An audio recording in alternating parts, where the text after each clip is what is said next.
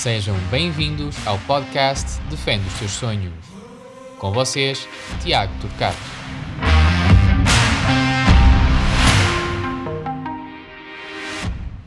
Estamos de volta com a sexta temporada da rubrica Defende os Teus Sonhos. E o nosso convidado é Hugo Silva, que é treinador adjunto da equipa técnica de Pepa, que disputa o Campeonato Arábia Saudita na equipa do Altai. Hugo Silva é licenciado em Educação Física e Saúde de Desporto na CESPO e é também mestre em Educação Física Desporto no ISMAI. Hugo, antes de mais, obrigado por participar no nosso, no nosso podcast, já vamos na terceira temporada. E antes de, de, avançarmos para aquilo que é a nossa, o nosso podcast, eu queria perceber que, de que forma o teu percurso profissional se inicia e onde é que se inicia. Tiago, antes de mais agradecer-te pelo, pelo convite. É um prazer participar numa, numa atividade e num, como esta, acho que é, é de louvar este tipo, este tipo de conteúdo. Uh, olha, eu comecei como, como atleta no, no Passos de Ferreira, fiz lá o meu percurso, percurso todo de formação. Uh, e depois de, de, terminar o percurso de formação enquanto atleta, tive um treinador que, que me abordou no sentido de, de, de me ligar ao treino. Uh, e foi nesse, nessa altura que, que iniciei o meu percurso no treino. Eu já tinha entrado na faculdade, no primeiro ano de júniores, percebi que dificilmente iria conseguir chegar à equipa principal enquanto atleta, eh, e então optei por esse, por esse caminho, eh, também com essa influência desse, desse treinador. Eh, entretanto, no Passos de Ferreira, acabei por passar por todos os, os escalões de formação, desde os mais jovens até a equipa de júniores, hum, e no ano de 2016, o Vasco Seabra acaba por hum, por assumir a equipa do futebol profissional e é nessa altura que ele me faz o convite para, um, para integrar a equipa técnica enquanto, enquanto analista. Uh, e foi aí que começou o meu percurso no futebol profissional. Eu, na altura, era também treinador do, do Campeonato Nacional de Sub-15 e acumulei função uh, de treinador de Sub-15 com uh, a função de analista no futebol profissional. entretanto, passado dois anos, uh, ligado ao futebol profissional, trabalhei com, com o Vitor Oliveira, uh, trabalhei também com o, o Filipe Rocha uh, e, e após a saída do Filipe Rocha chegou o Pepa e foi aí que, que eu passei para a função de treinador adjunto com, na equipa técnica do Pepa. Um, e até hoje acompanhei depois no, no Vitória de Guimarães e, e agora também aqui nesta aventura na, no Altai, na Arábia. Diz uma coisa, tu acabas. E pronto, por... e foi. Sim, sim, sim. Força, força, Foi este o meu percurso e. E pronto, e neste momento eh, estou nas funções de treinador, de treinador adjunto uh, na, aqui na Arábia Saudita. E esse teu conhecimento na, na área da, da parte da análise uh, permitiu-te uh, definir e chegar à parte daquilo que treinador adjunto, isto é, tu passas de uma posição completamente oposta, que é analista, que é mais de, de escritório, e passas diretamente para o campo. Uh, como é que tu te preparaste para, para isso? É verdade que tu acabas por ter uma licenciatura e uma mestrado que te vai dar essas competências uh, para, para essa posição, mas que, como é que te um, apaixonaste por isso? Passar de um analista para, para treinador adjunto? Sim, olha, eu, eu sinceramente a minha sempre foi o treino, sempre foi o campo, sempre foi o treino. Uh, todos os, os, escalões que eu passei na formação sempre foi como treinador. Um, e a função de analista tive que na altura um, uh, tive que pesquisar, tive que me preparar muito bem porque é uma função muito distinta daquela que eu tenho agora, uh, mas, mas sinceramente não senti grande dificuldade porque eu já estava habituado ao treino, uh, para além de ter também a licenciatura, já ter essas vivências, eu sempre tive muito, muito ligado ao treino no campo e sempre foi a minha maior paixão. Uh, se calhar até tive um bocadinho mais de dificuldade na, na adaptação ao, tra ao, ao, trabalho de analista, porque é um, é um, trabalho diferente, é um trabalho que requer uh, mu muito estudo, muito trabalho, muitas coisas específicas, uh, diferentes daquelas que eu estava habituado. por isso, sinceramente, essa transição acabou por ser, por ser natural porque era, era a minha principal paixão, era o trabalho no campo. E tu acreditas que as diferentes vivências, como o Vasco se abra, como o Filó e depois também com o próprio Pepa, te permitiu, de se calhar definir e ter a certeza que era como o treinador adjunto querias, querias seguir? Sim, sem dúvida. Uh, eu tive a felicidade de, de, trabalhar com treinadores bastante diferentes uh, e que me, ajudaram, que me ajudaram bastante a ver as coisas de diferentes perspectivas. Uh, trabalhei com, com o Vasco, que, que, era, que é exímio no treino, na, no planeamento e na operacionalização do treino, ajudou-me bastante nesse sentido. Trabalhei com, com o Vitor Oliveira, que, que na parte da, da liderança era, era um mestre e, e, e passou muitas, muitas vivências daquilo que foi a carreira dele e o observar a forma como ele lidava com os jogadores, como ele lidava com as diferentes situações também me fez, fez aprender muito. Um, e agora com o Pepa também uh, tem, tem sido uma experiência incrível porque ele é muito forte uh, em vários aspectos, no treino é muito forte na comunicação, um, é, é um treinador muito completo e, e nesse sentido foi muito positivo para mim ter passado por diferentes, diferentes contextos, diferentes treinadores e isso fez-me fez beber bastante de cada um deles. Diz-me uma coisa, tu sendo um, este é um podcast para direcionado para os, para os guarda-redes, para os guarda-redes, eu queria perceber, tu como treinador junto, qual é o papel do guarda-redes no modelo da equipa? Uh, tu achas que ele cada vez mais assume um papel importante, que é na forma de jogar, na forma de estar, na forma de posicionar? Olha, eu acho que é cada vez mais preponderante. Acho que é cada vez mais preponderante uh, integrar o guarda-redes naquilo que é o nosso modelo de jogo. Uh, e quando falo isto, falo em todos os momentos do jogo. Uh, por exemplo, na, na, organização ofensiva, termos um guarda-redes que, par que, participa ou não na fase de construção, se tem essa, se tem essa capacidade para o fazer. Nos momentos de transição, se é um guarda-redes uh, que, gosta de lançar rápido a equipa, que gosta de participar também e de, e de dar esse input à equipa. na organização defensiva, é um guarda-redes mais defensivo, que joga mais baixo, então nós se calhar vamos ter que ajustar a nossa linha defensiva em função, em função disso, ou se é um guarda-redes mais corajoso, mais ofensivo, que joga mais subido e consegue controlar bem a profundidade.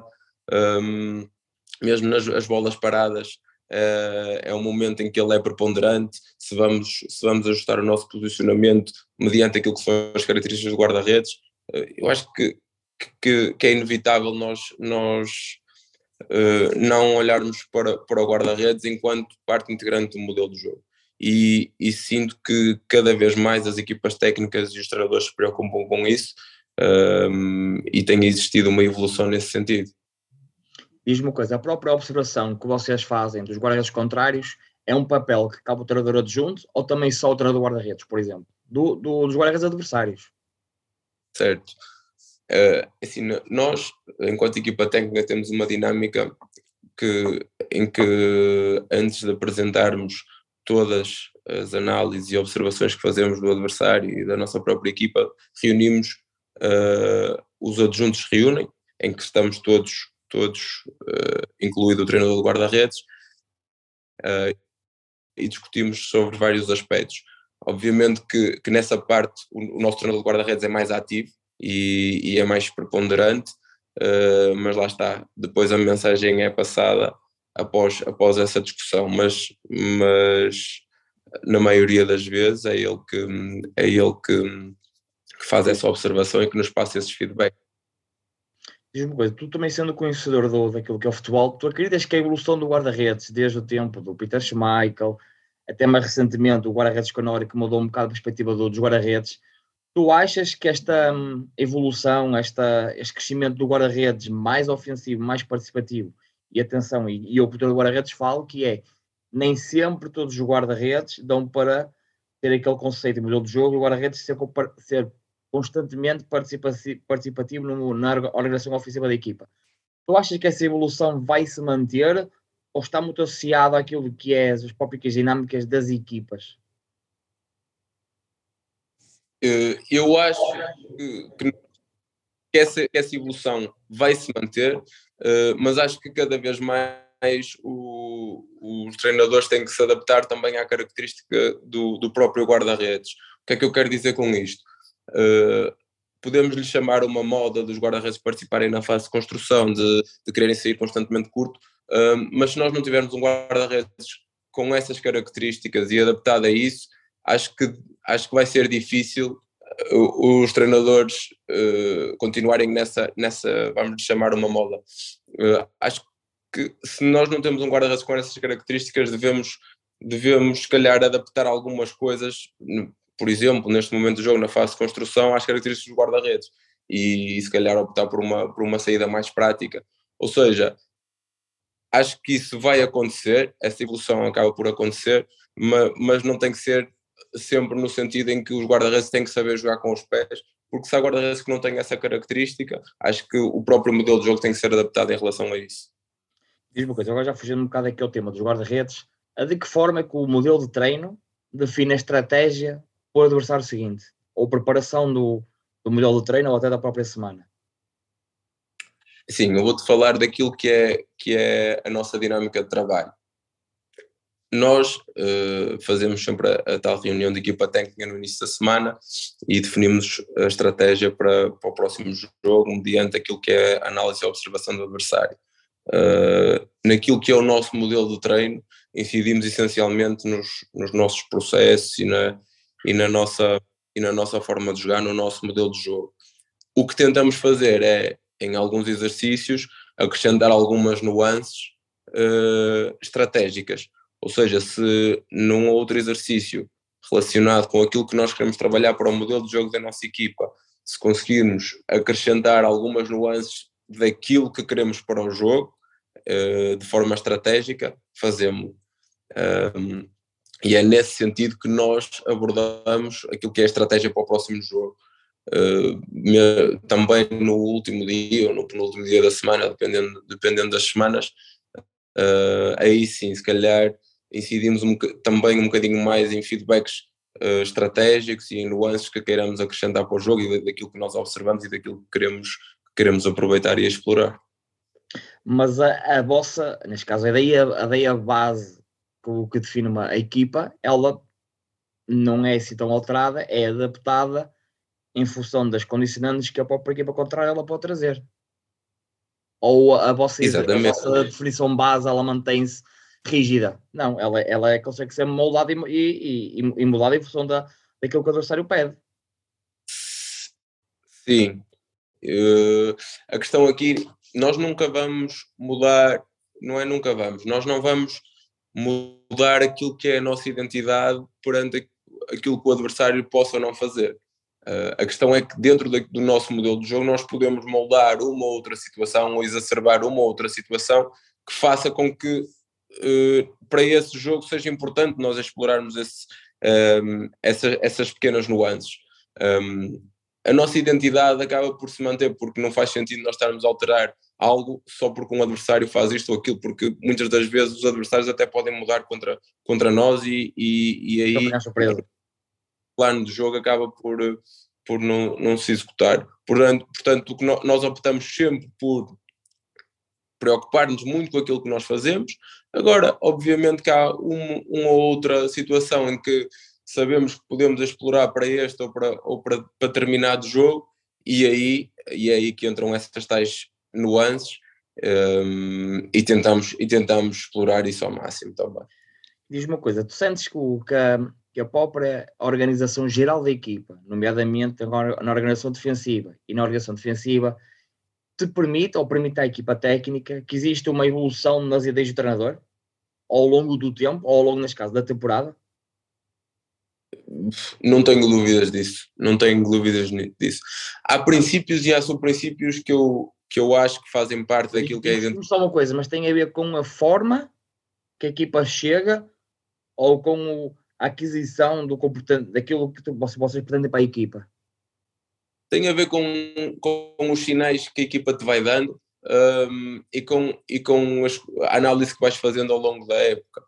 Uh, há princípios e, que, que faz, fazem parte da identidade do treinador que não vão ser, que dificilmente vão ser alterados, porque são coisas que o treinador acaba por acreditar e, e por, por ser transversal a todas as equipas por onde passa. Mas depois é aquilo que os jogadores nos conseguem dar que, no, que, que vai fazer com que nós ajustemos ou não aquilo que é o nosso modelo de jogo. Uh, há uma coisa que nós, que nós falamos muitas vezes entre nós, que, que é antes, antes de morrer com as nossas ideias, o que nós não queremos é morrer. Uh, e se sentirmos que a equipa uh, não se está a adaptar àquilo que nós estamos a pedir, nós também temos que nos adaptar um bocadinho àquilo que temos e, e àquilo que apanhamos uh, e tentar ajustar de acordo com aquilo que achamos que é melhor. Uh, agora, obviamente que há princípios que estão, que estão inerentes ao treinador que nunca vão ser alterados e esse cunho pessoal vai sendo dado, vai sendo dado à equipa, mas, mas nós, enquanto equipa técnica, também tentamos olhar muito para aquilo que temos e a partir daí definir aquilo que é o nosso modelo de jogo, definir as nossas ideias um, e trabalhá-las ao máximo. Diz-me uma coisa, e pegando já naquilo que acabámos de falar, o teu percurso acaba por ser na direcionado para o Passo Ferreira, Vitória de Guimarães e agora no Altai. Estas diferentes experiências, diferentes contextos, porque o Passo Ferreira é diferente do Vitória, Vitória é diferente da, do Altai na Arábia Saudita, tu acreditas que o próprio modelo, quando digo modelo, a estrutura da equipa, a cultura da equipa, os jogadores diferentes, isso permite uma alteração daquilo que é o vosso sistema, a vossa forma de jogar, a vossa forma de preparar, ela é alterada? Ou lá está, voltamos a à questão de base, que é há princípios que não se alteram porque são as nossas crenças e que nós acreditamos que traz sucesso, mas também lá está, os contextos são todos são tão diferentes que tu já tiveste, já tiveste uh, preparado ou tiveste nessas situações, de que forma é que, por exemplo, atualmente na, na Arábia Saudita, uh, o contexto cultural e até climático pode ou não alterar aquilo que são as vossas ideias para? altera bastante, altera bastante porque eles têm hábitos e costumes completamente diferentes dos nossos.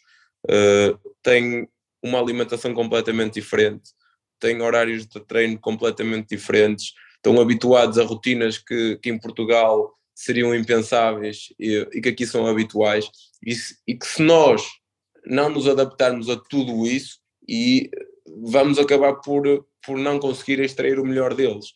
Um, se isso influencia a nossa forma de jogar, acaba por influenciar, porque há características específicas da, da equipe e características específicas do campeonato que nós temos que nos adaptar.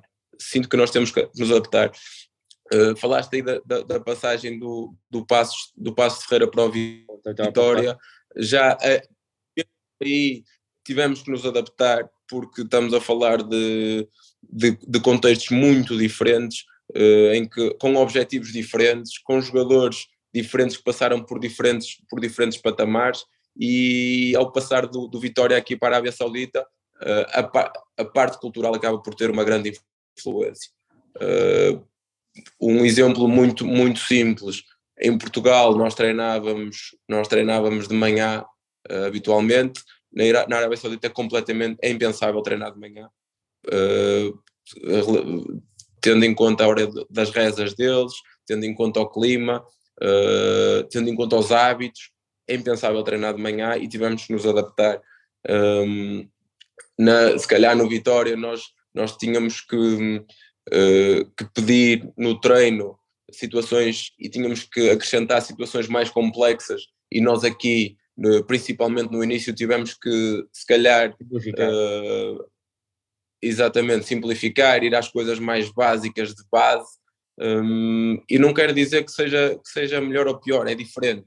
É diferente e nós tivemos que ter essa, essa capacidade de adaptação. A própria comunicação é completamente diferente. Nós aqui trabalhamos, temos jogadores que, que percebem inglês, mas outros que não percebem inglês, e temos que, traduzir, temos que utilizar o tradutor para, para, para, para explicar os exercícios de treino, para, para, explicar aquilo que nós pretendemos, uh, e tudo isso são pequenas coisas que nos fazem alterar o nosso dia a dia. Uh, e o modelo de jogo acaba, acaba por, também, por também ser o, uma das partes em que nós temos que nos adaptar. Uh, são contextos bastante diferentes e acho que quem vive essas diferentes experiências tem que ter essa capacidade de, adaptação. Diz-me uma coisa, é, é assim tão claro as mudanças fisiológicas uh, de Portugal para a Arábia Saudita na preparação de um, de um, treino ou no cuidado a ter? Uh, é, é, mais é diferente. Nós cá em Portugal trabalhamos força, resistência, velocidade a determinados dias da semana E se vocês na, na Arábia Saudita mantêm o mesmo padrão ou ele é mudado em função do, lá está, do clima ou dos jogadores e da hora do treino? No, nós tentamos seguir o, o nosso microciclo uh, da forma que nós também fazíamos em Portugal. Agora, uh, temos que ter a noção de que há, há costumes completamente diferentes e, e os jogadores um, ehm, e os jogadores não chegam nas mesmas condições que chegam, por exemplo, em Portugal. E quando eu digo isso, tem a ver com o facto de nós estarmos constantemente a viajar aqui. Uh, temos que ter atenção aos dias de recuperação também, que é muito, muito importante. Uh, são viagens muito longas um, e temos que ter atenção aos dias de recuperação. A nível da alimentação, eles não, não têm eh, os mesmos cuidados que, que, que têm em Portugal e nós, e nós tentamos ajustar uma outra coisa, não, não, provavelmente não vamos conseguir chegar àquilo que é o ideal ou aquilo que nós acreditamos, mas, mas tentamos, uh, se pudermos melhorar 10, 20%, é melhoria. E tentamos que, que isso aconteça uh, aos poucos, não, não fizemos isso de forma, de forma drástica, mas aos poucos tentamos chegar até eles, tentamos explicar que se calhar é melhor né, em determinados dias comeres isto em vez daquilo, uh, tentamos uh, acrescentar a suplementação, tentamos aos poucos acrescentar um bocadinho daquilo que, que, que, em Portugal se faz de bem e que aqui eles estão a crescer nesse sentido, mas que ainda têm ainda não, as coisas ainda não estão bem oleadas e estamos a tentar aos poucos uh, acrescentar isso, acrescentar isso no, na nossa rotina. Diz uma coisa, com base mais agora na tua experiência profissional e pessoal, uh, tu acreditas que a técnica, a tática e a vertente psicológica tem alguma predominância para ti como treinador adjunto? Tu, tu, todas elas estão ao mesmo nível para ti? Ou tu achas que alguma pode permitir a um jogador atingir elevados níveis de, de crescimento e de, e de, qualidade? Eu, eu acho que nós temos de ter um equilíbrio um, em todas essas, essas vertentes. Há que, temos que ter esse equilíbrio e temos que tentar chegar ao jogador e, e enquanto treinador adjunto, tentar uh, abranger tu, tu, tudo isso, porque sinceramente cada vez mais acredito que, que esse equilíbrio é muito importante, porque nós podemos ser muito fortes taticamente se, não, se, se na relação pessoal não, não, não, formos, não formos também, um, não conseguimos chegar ao jogador, não lhe conseguimos passar a mensagem, uh, ele vai acabar por, por não absorver aquilo que nós sabemos a nível tático ou a nível técnico. Um, e acho que é muito importante nós mantermos termos o equilíbrio e conseguirmos abranger todas essas áreas. Depois, na equipa técnica, cada um tem, tem funções muito específicas e tentamos, e tentamos que, que seja multifacetado e que cada um consiga chegar uh, de diferentes formas uh, e, na, e em diferentes vertentes aos jogadores, que é o mais importante. Diz uma coisa, tu acreditas que a vitória sustenta e fundamenta aquilo que são as nossas ideias ao longo do tempo? O ganhar, as coisas acontecerem? Uh, acredito ou ajuda, que, ou ajuda, ajuda, não é? Acredito que ajuda bastante. Acredito que, que não é a vitória que vai que vai dizer-nos que está tudo bem, nem é a derrota que nos vai dizer que está tudo mal, mas acredito que, que ganhar acaba por, por sustentar e por te ajudar a acreditar, a acreditar em, em determinados princípios e em determinadas crenças que tu tenhas.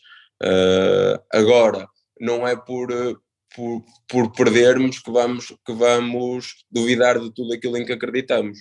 Agora, se perdermos muitas vezes, te convém colocar algumas coisas em causa e, e ajustar uh, e perceber se, se, realmente estamos no caminho certo. Uh, mas acredito que a vitória ajuda a sustentar muitas das coisas que, que nós acreditamos e acho que é importante termos essa noção.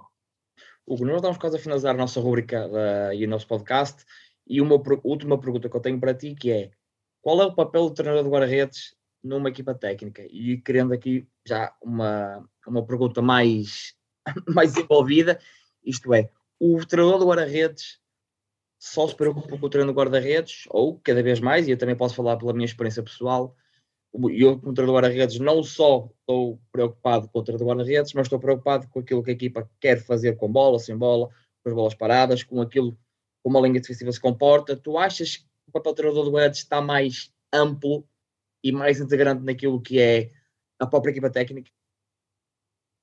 Eu acho que isso depende muito da equipa técnica para a equipa técnica.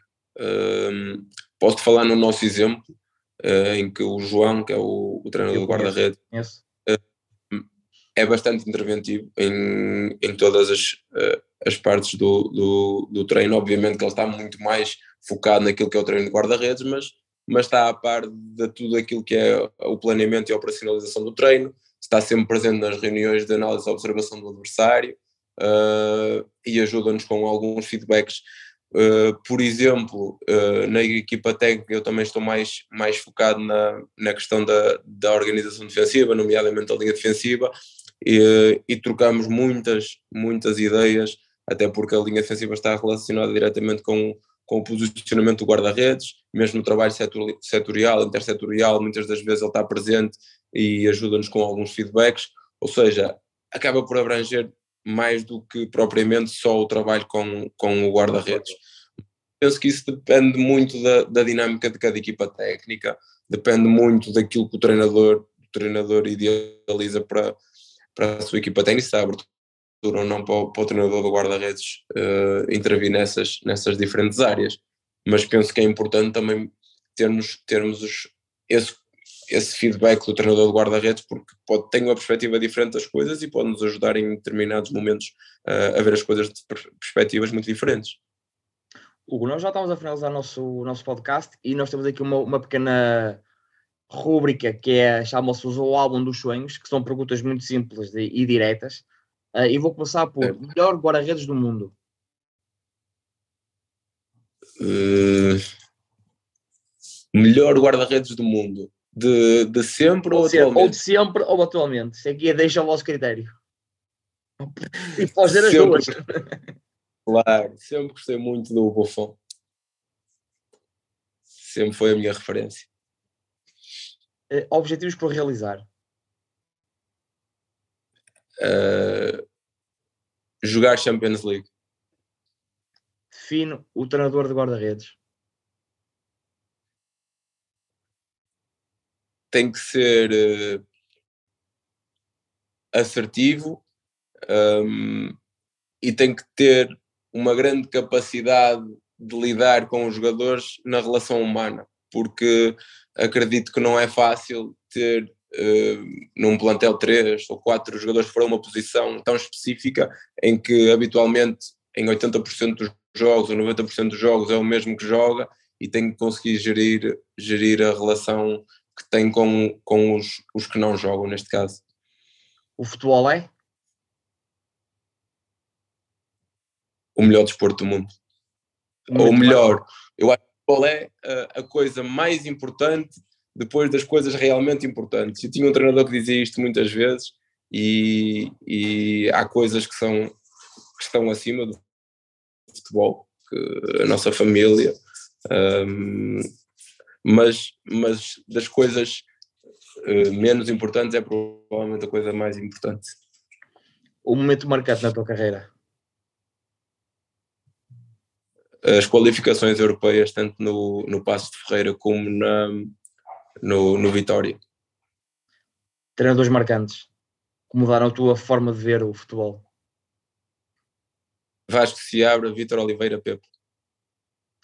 Hugo, foi um prazer ter-te no, no na nossa rubrica uh, Defende os Teus Sonhos, desta vez com o convidado Hugo Silva, que é atualmente treinador junto à equipa técnica de Pepa, disputa o Campeonato da Arábia Saudita do Altai.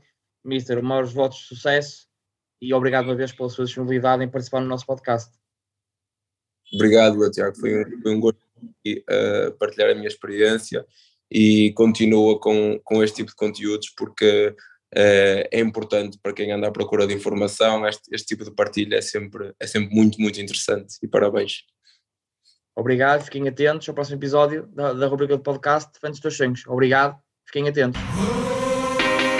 Obrigado por nos ouvirem e até ao próximo podcast Defende os Teus Sonhos com Tiago Turcato.